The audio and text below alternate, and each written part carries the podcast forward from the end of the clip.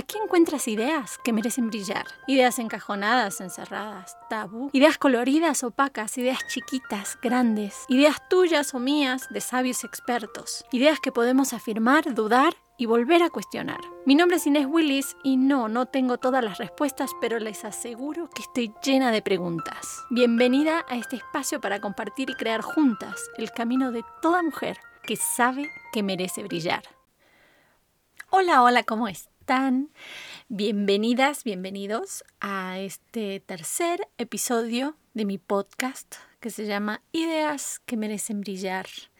Y hoy quiero que platiquemos de un tema que a mí personalmente me apasiona, que tiene que ver con el dolor, con la crisis, con superar momentos difíciles en nuestra vida. ¿Y por qué me apasiona? Porque francamente soy una apasionada de la transformación, de mi propia transformación en mi vida, que he vivido muchísimas, y además de la transformación de, de todos los seres humanos en pos de algo mejor, algo superior, algo evolucionado, algo distinto.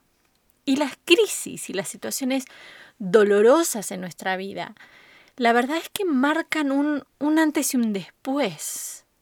Es lo que verdaderamente nos transforma. Así que imagínense si no me va a apasionar con locura este tema.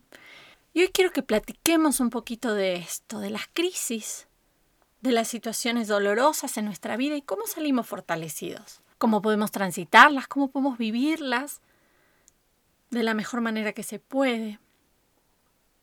Y para empezar, para que empecemos a, conocernos más en profundidad, me gustaría contarte cuáles fueron mis crisis personales que hasta la fecha considero más relevantes. Para empezar, un divorcio bastante desagradable de mis padres cuando era muy chiquita, bastantes situaciones de abuso en mi infancia, de soledad, mucha soledad, de dolor. Mi mamá enferma durante 20 años con una enfermedad degenerativa muy compleja, la esclerosis lateral amiotrófica. Falleció hace nueve años. Además, un trastorno alimenticio en mis veintes y mi propio divorcio recientemente. ¿Y por qué te cuento esto? No para que hagamos un concurso de crisis o de dramas, porque estoy muy segura de que tú viviste situaciones iguales, igual de dolorosas, iguales de complejas o incluso más, incluso más. Pero te cuento esto justamente por eso, porque absolutamente todos los seres humanos hemos vivido una crisis. Es parte de estar vivos. Es parte de nuestra existencia. Y mis crisis personales me han llevado a meterme mucho para adentro y mucho en el tema y estudiarlo a fondo. Primero porque quería aprender cómo transitarlas y cómo vivirlas yo misma de la mejor manera y además, si puedo aportar mi granito de arena y si puedo hacer alguna diferencia en tu vida, en tu crisis, en tu dolor, para mí eso ya hace también mucho sentido y mucha utilidad a que yo pueda haber pasado por estas situaciones. Pero empecemos por el principio. ¿Qué es una crisis? Porque hemos escuchado muy románticamente en muchas frases, muchos posts, que la crisis es una oportunidad. ¿Y es realmente una oportunidad? ¿Una oportunidad de qué? Porque en los momentos de crisis, la verdad, yo no sentí una oportunidad, más bien sentí un calvario, más bien sentí un puñal en el corazón eh, y no se siente como oportunidad, más bien se siente el dolor, se siente enojo, se sienten un montón de otras cosas, pero no necesariamente oportunidad. ¿no? Pero en realidad la crisis en sí es algo muy sencillo. Es una situación difícil que le ocurre a una persona. Que bueno, digo sencilla y claramente de sencillo no tiene absolutamente nada, pero bueno, nosotros a veces también la complicamos un poquito de más. Y aquí les traigo una pregunta bastante importante en este proceso de crisis. ¿Por qué crees que sufrimos? ¿Por qué crees que sufres?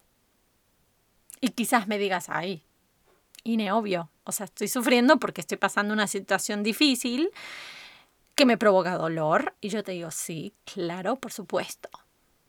Pero hay algo más de fondo que nos está provocando sufrimiento o dolor en una situación de crisis. Y es la no aceptación de lo que es. Sufrimos porque rechazamos nuestra realidad. Y a ver, la muerte de un ser querido no es una realidad que estemos ansiosos de aceptar, claramente. O que nuestra pareja se quiera separar y nosotros no, no es algo que digamos de buenas y primeras, ok, va, lo acepto, sí, next. No, claro que no. La aceptación lleva un tiempo, un proceso, y eso hay que respetarlo. El problema es cuando nos quedamos estancados en esa no aceptación no quiero que las cosas sean así. Las cosas deberían ser de otra manera. Si yo hubiera hecho esto o aquello, todo sería diferente. Yo debería trabajar aquí, yo debería estar ganando esto, yo debería vivir aquí. Todos pensamientos dolorosos e innecesarios que solo intensifican tu dolor. Y quiero que te pongas en tu cabeza esta imagen. ¿Qué pasa cuando nadas en aguas turbulentas o muy revoltosas o incluso seguramente esto te ha pasado alguna vez de quedarte como muy atrapada en una ola, en una ola gigante. Y por lo general, ¿qué hacemos? Tratamos de salir con fuerza, cansándonos, desesperándonos. ¿Y qué es lo que nos dicen que tenemos que hacer frente a una situación así? Absolutamente lo contrario. Soltar, fluir, permitir la experiencia, permitir la situación tal cual es. No rechazarla, no forcejearla, fluir. Y aquí te doy la primera clave para trascender tu crisis. Ríndete. Ríndete con humildad a lo que es. Honra tu realidad y ríndete. Ríndete que el destino ayuda a quien lo acepta y arrastra a quienes se resisten, dice Seneca. Ríndete. Dice a la vida que tal vez y solo tal vez lo que hoy es decepción, mañana tiene explicación. Ríndete porque solo en el momento en que aceptamos empieza la posibilidad de cambiar. Si acepto, me abro a la experiencia, la integro. Si la rechazo, me domina y se vuelve más poderosa. Les cuento una experiencia personal. Estaba en pleno proceso de separación de mi expareja, inundada de miedos, ahogada de pensamientos negativos, ya saben cómo es ese tipo de catarata rumiante que no para. Y adentro pensaba, no aguanto más este dolor, no aguanto la culpa, no aguanto el remordimiento, no me gusta donde estoy ahora, no me gusta donde vivo, no sé dónde voy a vivir. ¿Cómo voy a hacer para sostenerme sola? No estoy teniendo los ingresos suficientemente sólidos para eso. ¿Voy a poder? Encima estoy lejos de mi familia, estoy lejos de mis amigas de toda la vida. Me siento sola. ¿Voy a poder? ¿Y si me enfermo? Y ya eran días que estaba así, ¿no? Un pensamiento negativo atrás del otro. Y además sabemos que cuando le abrimos la puerta a un pensamiento negativo, es como si le abriéramos la puerta a todos sus primos, hermanos y parientes y llegan todos a la vez. Hasta que un día dije, basta, hasta aquí. Y me acuerdo que me arrodillé en el piso, en el mat de yoga que tenía, llorando a mares, mares, mares y grité, ya, ok, va, me rindo. Si sigo pensando en todo esto, tampoco voy a solucionar nada. Listo, ok, me rindo. Lo acepto. Que venga y que venga con todo. Porque en algún punto prefiero creer y me gusta creer que yo estoy atrayendo a mi vida las experiencias que necesito. Entonces, va, me rindo. Esto lo traje por algo que ahorita no entiendo, pero que está ahí para mi más alto bien. Y tal vez me puedes decir, ok, pero yo no traje mi vida que se muera mi esposo. Yo no traje a mi vida sufrir este abuso, no traje a mi vida un desastre natural. Y no, claro que no. Pero de todas maneras, el primer paso para salir del sufrimiento es atreverte a aceptar lo que es. Y por eso te invito a crear tu propio ritual de rendición. Algo que te ayude a expresar que te rindes y que estás abierta o abierto a la experiencia. Y aquí viene la segunda clave que te quiero dar. Después de rendirnos, ¿qué? Cuando no podemos cambiar nuestra realidad, lo único que podemos hacer es cambiarnos a nosotros mismos. Y ahí está tu poder personal hablando en primera persona. Ahí está tu campo de acción. Porque quizás no provocaste lo que te pasa, quizás sí. Quizás lo permitiste, no sé. Pero siempre, siempre, siempre puedes elegir cómo transitar esa experiencia. ¿Y cómo vas a transitar esta experiencia? Para empezar, como puedas. Y creo que también aquí tenemos que aprender a ser muy empáticos y compasivos con nuestros procesos. Es normal intentar evadirte, es normal intentar rechazarlo, cada uno tiene sus, sus propios mecanismos, ¿no? Una vez una persona muy sabia me dijo, uno camina por donde puede, con nuestra capacidad de ver nuestra capacidad de mirar desde el observador que somos. Y en medio de una crisis, que yo lo imagino como, como si fueras un edificio que de repente se cae, se derrumba. Y bueno, lo primero que vas a ver es polvo. Es polvo. Claro que vas a caminar por donde puedas dentro de ese polvo. Se acabó tu mundo conocido. Se acabó lo que creías que era tan sólido, tan fuerte, tan firme. Y a veces lo que se derrumba se cae porque se tiene que derrumbar, porque no tiene solidez, porque es necesario crear algo nuevo y distinto, con otra calidad de cimientos. Pero nuestra crisis es esa fase intermedia entre lo que se derrumbó y lo que estamos por construir. ¿Cómo vamos a vivir esta crisis? ¿Cómo vamos a vivir el derrumbe? Mi primera sugerencia es que te metas en la tormenta. No soy fan de las soluciones rápidas. Creo que cuando buscamos ese tipo de, de respuestas rápidas estamos negando o evitando partes de nosotros que la crisis nos revela. Me acuerdo de una amiga que cuando se separó me dijo, no, no, es que yo ya estoy bien. Estoy yendo a tres terapias al mismo tiempo, hago ejercicio todos los días, ahora me metí en estos cursos. A ver, espera. No estás masticando tu experiencia. Estás tragándola sin procesar nada. ¿Y qué pasa cuando hacemos eso? ¿Qué pasa cuando tragamos experiencias y ni siquiera las masticamos?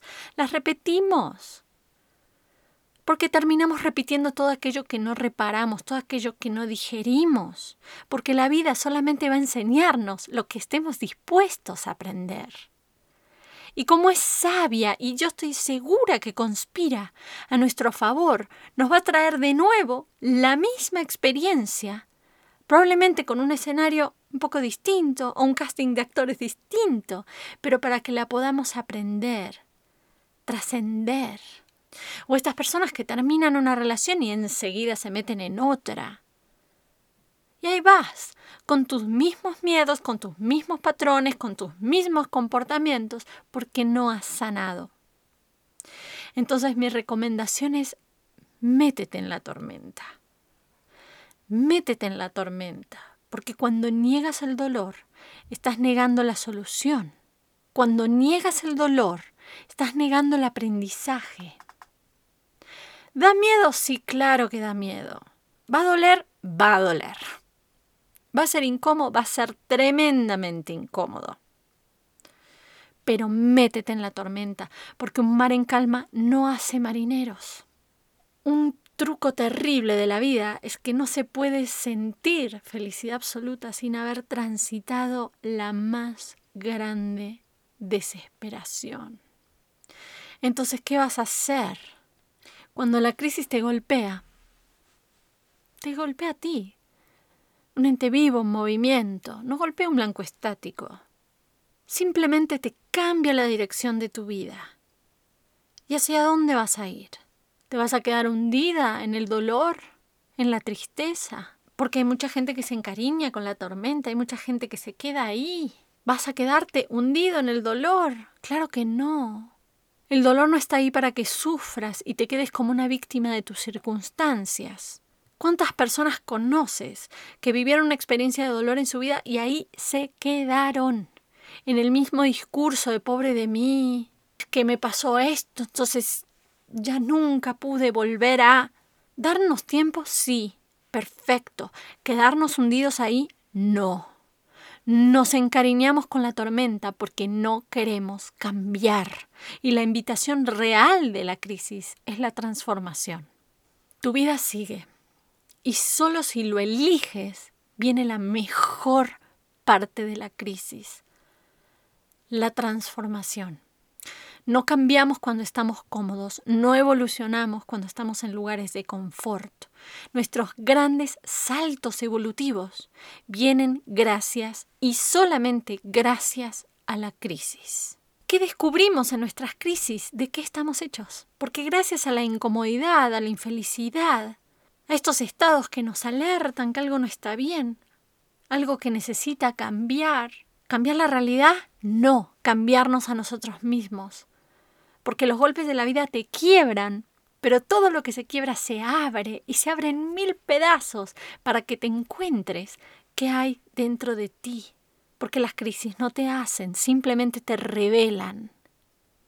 Como si agarraras un cincel o el martillo y le dieras golpes, golpes, golpes a toda aquella piedra que te sobra para que pueda surgir la obra de arte que llevas dentro.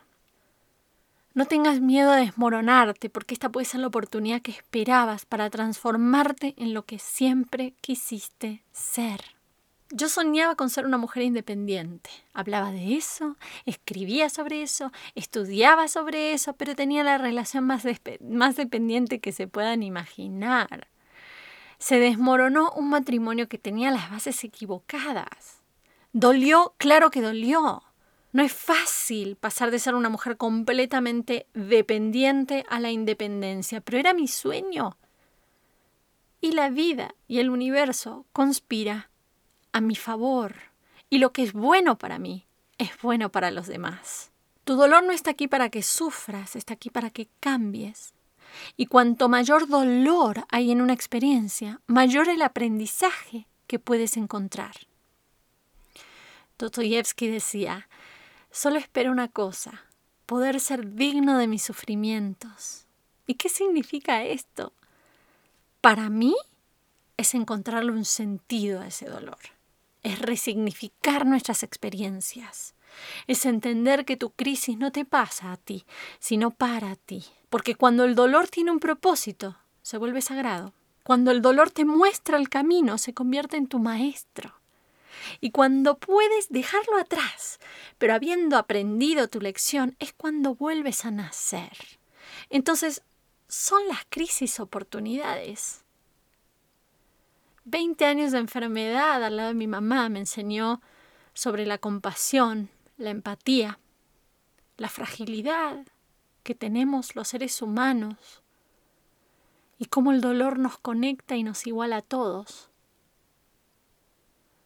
Su muerte me enseñó a soltar, a conectar con ella de otra manera. Me enseñó a entender con mayor profundidad el ciclo muerte, vida, muerte, vida. Mi separación me enseñó que yo era una mujer poderosa, libre, talentosa, valiente, fuerte, capaz de pronunciar al mundo lo que quiere pero hay que tener paciencia porque como decía Steve Jobs, los puntos se entienden mirando para atrás. La mayoría de nuestras crisis, cuando miramos para atrás, las agradecemos, porque si fuimos lo suficientemente valientes, algo se transformó. Y sé que serás valiente, y que vas a atreverte a meterte en la tormenta y que cuando termine, quizás ni siquiera sepas cómo lo lograste, pero estoy segura que definitivamente no vas a ser la misma persona que entró. Y déjame recordarte algo que se nos escapa y se nos olvida. Esto también va a pasar. Les mando un abrazo fuerte. Hasta la próxima.